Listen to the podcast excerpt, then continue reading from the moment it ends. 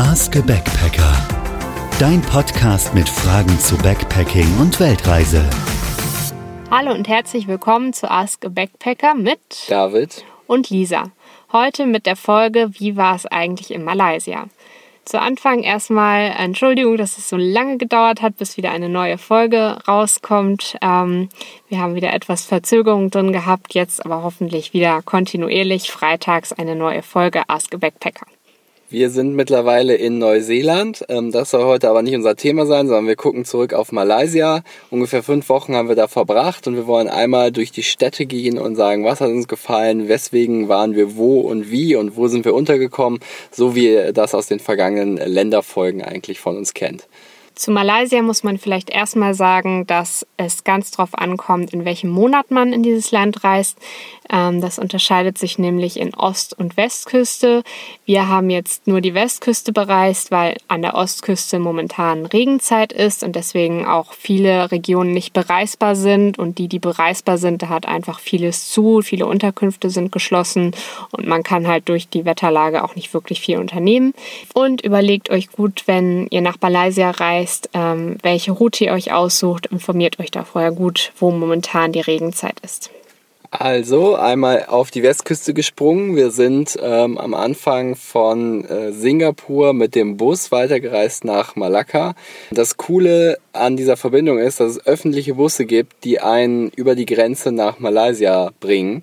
Also wirklich den ganz normalen Linienbus ähm, aus Singapur oder eben auch aus Malaysia.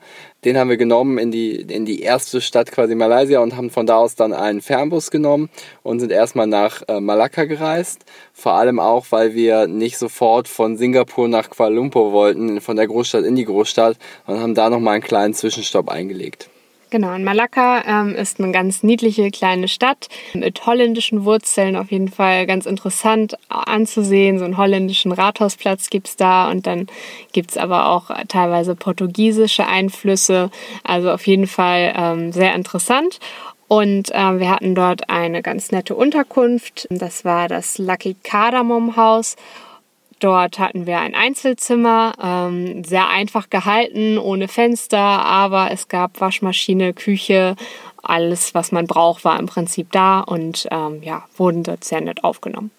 Ja, man muss dazu sagen, Malakka ähm, hat halt diese Einflüsse, diese historischen Einflüsse, hat aber auch so einen gewissen Kitsch. Ähm, tagsüber kommen äh, Reisebusse voll mit äh, chinesischen Touristen, die sich dann über die Stadt ergießen. Es gibt auch so, so eine Art Rikschas, die dann irgendwie dekoriert sind in Form von Hello Kitty und Pokémon und laut äh, mit lauter Musik und laut blinkend und glitzernd durch die Stadt fahren. Das ist äh, interessant zu beobachten, ähm, aber auch meistens nur tagsüber ein Thema, weil abends sind die dann alle wieder in den Reisebussen. Also ich glaube, viele machen das einfach in Kuala Lumpur. Das ist auf jeden Fall ganz nett wenn die Stadt am Abend so ein bisschen zur Ruhe kommt und man dann am Wasser sitzen kann. Zum Beispiel in äh, Reggae on the River, äh, die Reggae Bar der Stadt. Sehr entspannte Atmosphäre, man sitzt direkt am Wasser. Ähm, sehr cool, kann man auf jeden Fall hingehen. Ja, deswegen auf jeden Fall statt Tagestrip ähm, würden wir euch Malakka sehr ans Herz legen, doch vielleicht zumindest mal eine Nacht dort auch zu bleiben und auch den Charme dann abends ein bisschen genießen zu können. Von da aus sind wir weitergefahren nach Kuala Lumpur, eben schon äh, erwähnt. Auch da haben wir wieder äh, den Bus genommen. Man muss dazu sagen, dass Busse in Malaysia erstens extrem verbreitet sind und zweitens extrem günstig, extrem flächendeckend und oft operieren. Und das war auf jeden Fall irgendwie eine praktische Art und Weise voranzukommen.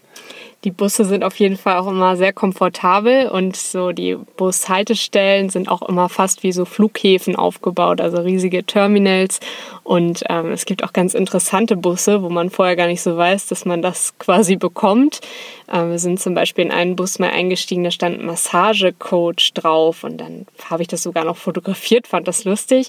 Haben wir dann aber erst zum Ende der Fahrt gemerkt, dass man tatsächlich an den Sitzen ein Massageprogramm hätte einstellen können, wo dann der Sitz anfängt zu rütteln. Funktionierte offensichtlich nicht mehr an allen Sitzen, aber es waren wohl ausrangierte Massagesitze, die dann da eingefügt wurden. Auch ganz interessant. Äh, grundsätzlich kann man immer online auf einigen Portalen sich die Fahrpläne angucken. Auch Tickets buchen haben wir nie gemacht. Wir sind einfach immer zum Bahnhof gefahren. Das hat auch immer problemlos funktioniert. Aber da sieht man auch nochmal, wie viele Sitzplätze hat dieser Bus eigentlich, äh, wie ist die Sitzaufteilung. Ja, und ein 40er Bus und ein 27er Bus sind halt äh, ja, unterschiedlich komfortabel und teilweise ähnlich teuer.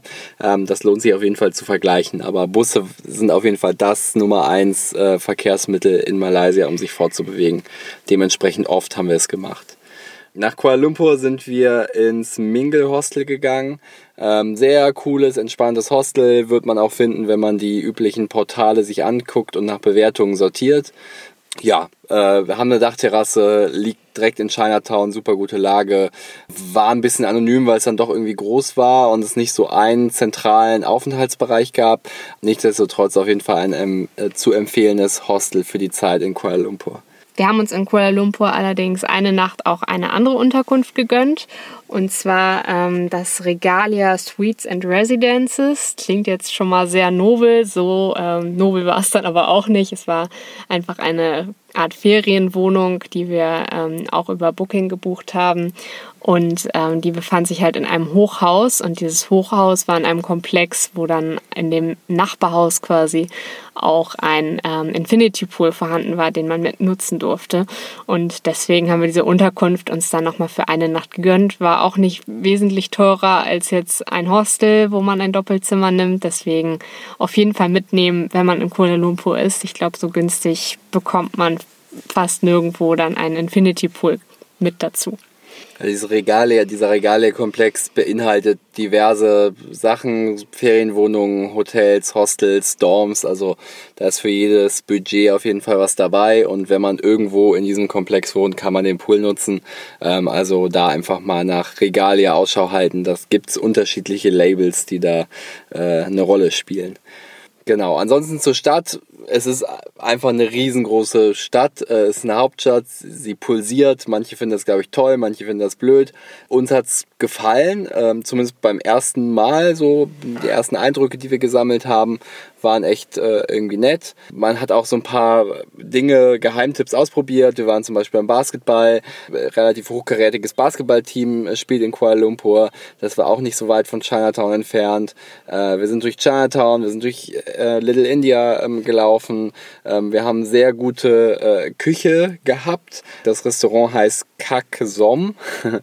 K-A-K-S-O-M ist ein Restaurant, was ostmalaysische Küche ähm, anbietet und da eben auch ein Gericht mit blauem Reis, was durch irgendwie Pflanzen gefärbt wird, blau gefärbt wird. Sehr, sehr gut. Also wir haben schon uns da ein bisschen reingefuchst in die Stadt und da auch echt ganz nette Ecken gefunden. Von Kuala Lumpur ging es dann weiter in die Stadt Ipoh. Ipoh verbinde ich gleich als allererstes mit dem White Coffee, der dort, dort herkommt, den wir auch öfter mal getrunken haben. Man streitet wohl auch darum, wo jetzt wirklich der beste White Coffee herkommt. Auf jeden Fall fand ich den immer sehr lecker. Und das ist äh, in Palmöl gerösteter Kaffee, den man trinken kann, mit Kondensmilch, wegen der Milch halt White Coffee. Und auf jeden Fall mal was anderes und kann man sehr gut trinken. Vor allem muss man den in Ipo trinken, weil sonst ist es eher Pulverkaffee. Ähm, aber da hat, hat es den quasi an jeder Ecke gegeben. Es war eine Sache der Ehre, einen guten White Coffee zu kredenzen. Ansonsten ist Ipo bekannt für Street Art. Ganz viele Gemälde in den Straßen oder in einzelnen Straßen, die man sich angucken kann. Auch sehr nett, kann man auf jeden Fall machen. Und ja, insgesamt ist es so ein Städtchen. Man, man trifft ein paar Touristen, aber auch nicht zu viele. Es liegt nicht so völlig auf dem äh, Mainstream-Pfad und es war irgendwie ganz nett. Auch unser Hostel, Map Travel Lodge, war total nett, sauber groß, gab Dorms, wo man äh, in Doppelbetten schlafen konnte. Internet hat in der Zeit nicht funktioniert, haben wir auch überlebt.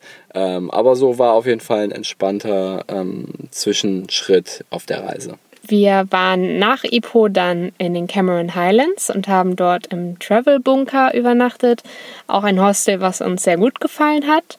Dort wurden nämlich jeden Abend irgendwelche Aktivitäten angeboten. Also der ähm, ich weiß gar nicht, ob es der Besitzer war oder zumindest der, einer der Mitmanager, hat sich immer darum gekümmert, dass möglichst viele Leute zusammengetrommelt wurden und dann wurde zum Beispiel Riesenjenga gespielt oder ein Quiz-Night veranstaltet. Also da war auf jeden Fall immer was los und so kamen auch alle mal mit den anderen Gästen in Kontakt und jeder konnte halt dran teilnehmen und wer nicht, war auch fein. Also das war auf jeden Fall ganz cool, finde ich.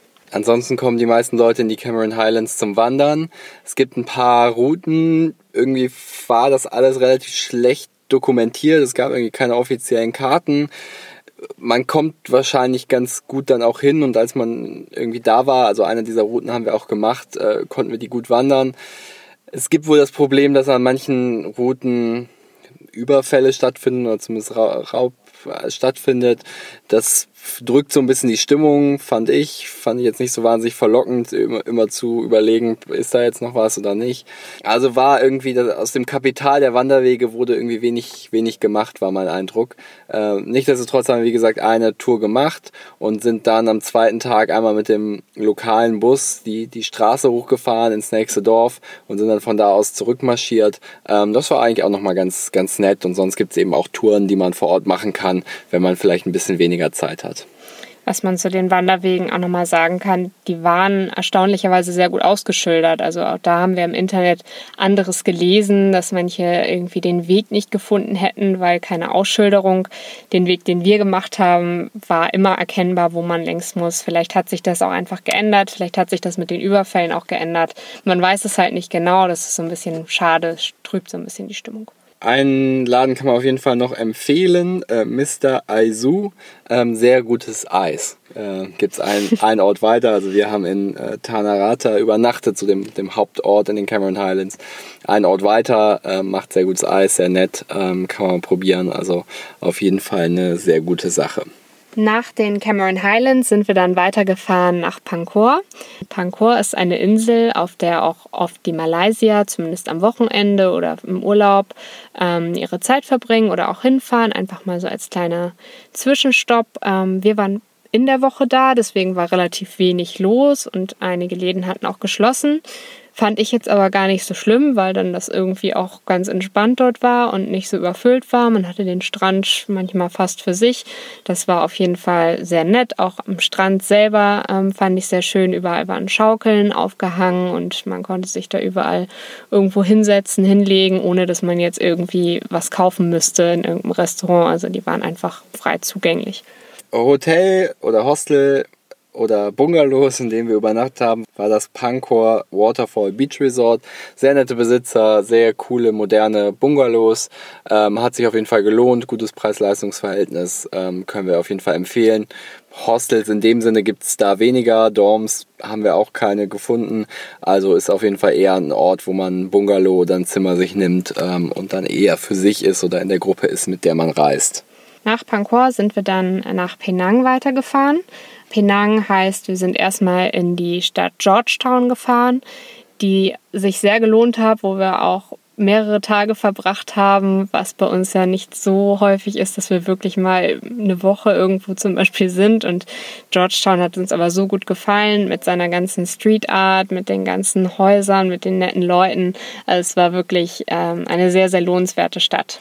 Auf jeden Fall. Ähm, übernachtet haben wir im Heritage 16, äh, war ein nettes Hostel. Äh, man kam weniger mit Leuten in, in, Kontakt, also war nicht das sozialste äh, Hostel der Welt, ähm, war auch relativ trubelig gelegen, was Vor- und Nachteil ist. Also zum einen ist man eben zu Fuß doch schnell bei den, bei den Sachen, wo man hin will. Auf der anderen Seite, wenn man jetzt hellhörig ist oder einen leichten Schlaf hat, vielleicht auch nicht die richtige Option. Aber es war auf jeden Fall ähm, nett so. Und wir haben dann äh, auch diverse Sachen da äh, vor Ort probiert, haben natürlich viel, viel, viel Sightseeing auch gemacht, aber waren zum Beispiel in My Own Café ähm, essen, essen und trinken. Erstens hatten sie wieder mal sehr guten White Coffee. Also auch Penang hat da Ansprüche ähm, im White Coffee Business mitzuspielen. Ähm, war sehr lecker. Ähm, und sie hatten ähm, Asam Laksa, ähm, eine Fischsuppe, die wir auch vorher schon mal probiert hatten, die da sehr, sehr scharf war, die da deutlich fruchtiger und ausbalancierter war. Ähm, auch sehr lecker. Ähm, und wir kamen da irgendwie zweimal an und am zweiten Tag hieß schon, ah, willkommen zurück und so und äh, bis morgen. Und dann mussten wir aber irgendwie abreisen. Also das war auf jeden Fall ähm, sehr nett. Nach Georgetown sind wir dann ähm, etwas weiter in den Westen gefahren, immer noch an der Nordküste und zwar haben wir dort in der Nähe des Nationalparks übernachtet bei Tonys Guesthouse. Tonys Guesthouse gibt es noch nicht so lange. Dafür ähm, macht Toni das aber richtig gut. Der heißt dann willkommen. Man bekommt erstmal eine Kokosnuss aus seinem Garten und er setzt sich dann erstmal neben einen und erzählt einem, was er da gerade so vorhat mit seinem Hostel, wie lange es das schon gibt, was er da alles aufbaut. Und äh, auf jeden Fall sehr nett und auch selber sehr wissbegierig und erhält sich dann erstmal mit einem. Es war auf jeden Fall sehr schön dort. Viele machen halt den Trip zum Nationalpark äh, mit dem Bus von Georgetown. Das ist auch ohne Probleme möglich. Wir hatten einfach noch ein bisschen Zeit und Luft, ähm, hatten auch so ein bisschen die Weiterflüge geplant von Georgetown und wussten einfach so, ach, wir haben keinen Stress. Deswegen sind wir dann da nochmal für zwei Nächte hin. Ähm, der Nationalpark ist auch nett, man kann da eben wandern gehen. Manche Routen sind gerade schwierig passierbar, werden irgendwie ausgebessert. Äh, man kann grundsätzlich sich entscheiden, ob man zum Monkey oder zum Turtle Beach wandert. Der Monkey Beach hat Affen, der Turtle Beach hat ein ähm, Schildkröten äh, Reanimations- und Aufpäppelungszentrum, äh, wo man sich dann ähm, die entsprechend auch angucken kann. Wir haben uns für letzteres entschieden und das war auf jeden Fall eine nette Wanderung.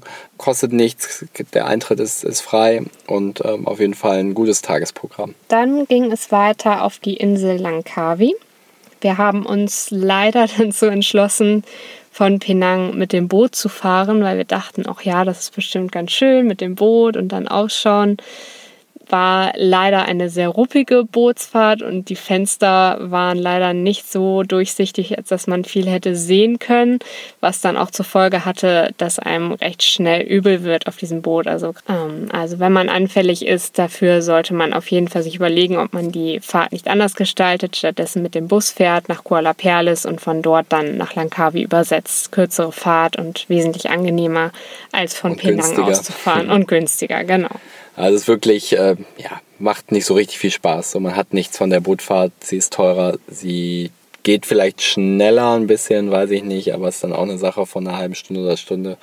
Also auf jeden Fall ähm, nach Butterworth äh, übersetzen und dann mit dem Bus fahren und dann nochmal die kürzere Fährfahrt machen.